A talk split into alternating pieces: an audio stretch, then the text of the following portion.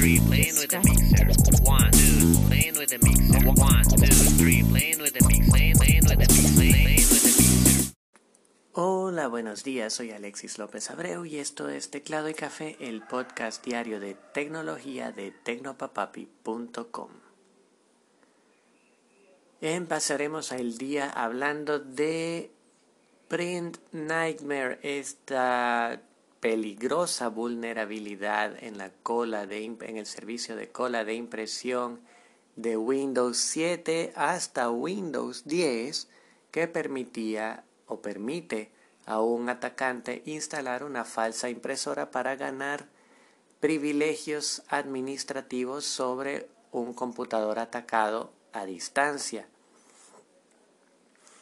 Microsoft, debido a la gravedad del ataque y a lo amplio de su cobertura, abarcaba desde Windows 7 hasta Windows 10, pasando por las versiones Server 2013, entre otras, emitió un parche de emergencia fuera de sus estructuras de actualizaciones para corregir lo más rápido posible esta vulnerabilidad. Al principio se descubrió que había algunos fallos en esta reparación mm, debidos principalmente al apuro con el que fue desarrollada y Microsoft actualizó su documento de seguridad para aclarar a los usuarios cuáles eran estos fallos y cómo corregirlos. Sin embargo, ahora está ocurriendo una nueva pesadilla en esta pesadilla de impresión y es que algunas impresoras de recibos y facturas no están funcionando correctamente con la cola de impresión de Windows después de instalar el parche. Especialmente aquellas de la marca Zebra que estaban funcionando antes de la actualización ahora reciben la orden de impresión que aparece en la cola, en la administración de archivos para imprimir que puedes ver en tu, en tu computadora cuando ah, mandas a hacer una de estas impresiones, aparecen en la cola, pero desaparecen sin que la impresora siquiera se dé cuenta de que había una orden allí. Así, los usuarios de estas impresoras de la marca Zebra y otras de otras marcas han corrido a los foros de Microsoft, a los foros del fabricante y a Reddit a quejarse del fallo. La empresa creadora de Windows, por su parte, ha anunciado que reconoce la existencia de este fallo y ya está probando una nueva solución pero mientras tanto, lamentablemente, lo único que queda es desinstalar esta actualización del sistema y mantener el computador en un estado vulnerable. Al final todo un drama ha sido este print nightmare que realmente tiene a las personas de cabeza y esperamos que pronto pueda llegar una solución.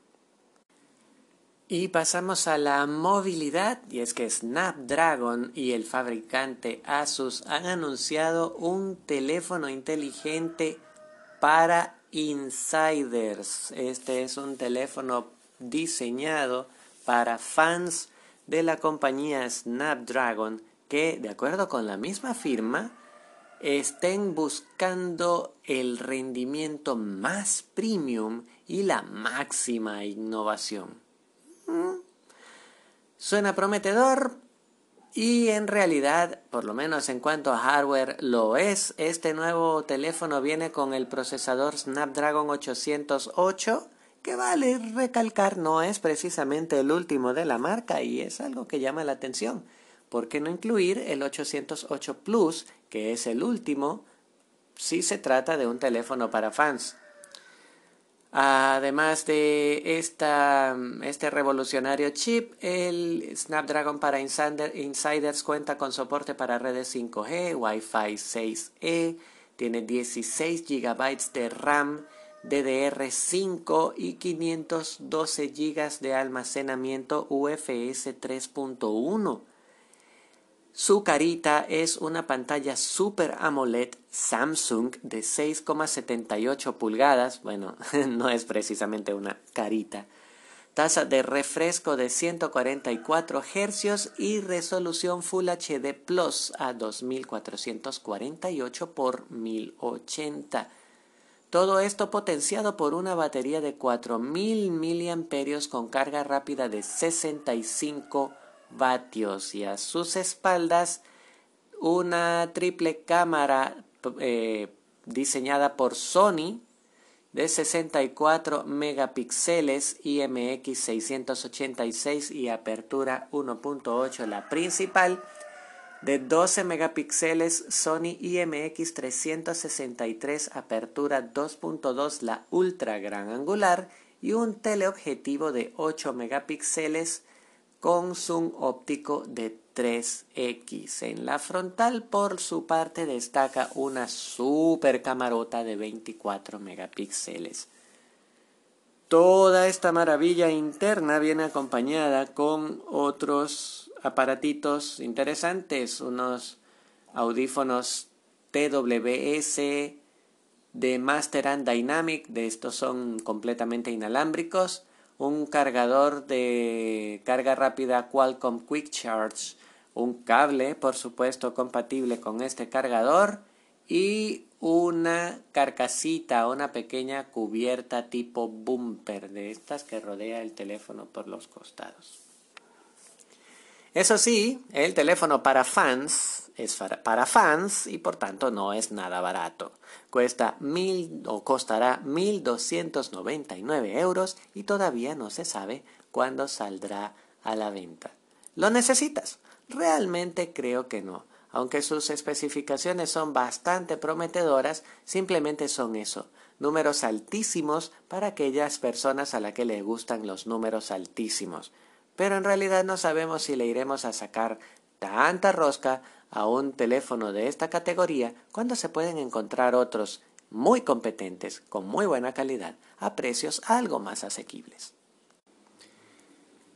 Y subimos nuevamente al telescopio espacial Hubble. Te había comentado hace apenas unos pocos días que la NASA había decidido tomarse con calma las reparaciones pues los procedimientos que venían a continuación eran delicados y podrían dejar al Hubble permanentemente fuera de servicio.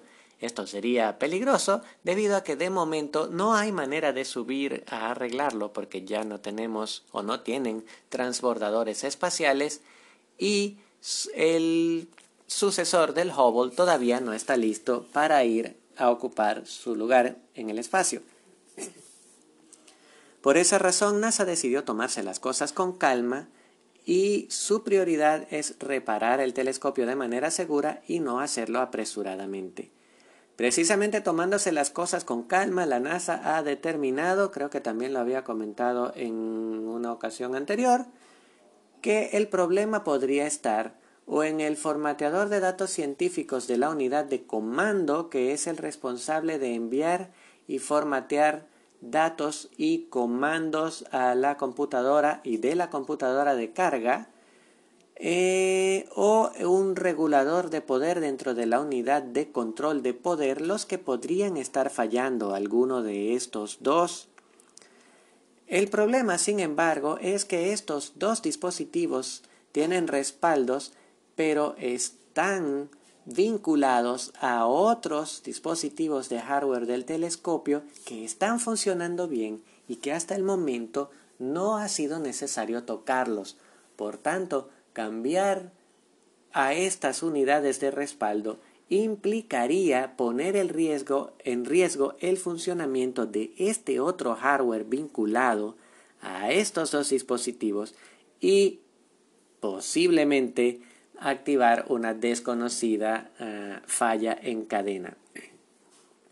Sin embargo, la NASA aseguró en un comunicado que han completado exitosamente una serie de procedimientos en, a modo de prueba que podrían ser utilizados para cambiarse a este hardware de respaldo dentro del Hubble en respuesta a los problemas con la computadora de carga Esta operación, sin embargo, no ocurriría hasta la próxima semana después de que ciertas preparaciones eh, y em, entrevistas, o mejor dicho, no entrevistas, repasos sean hechos.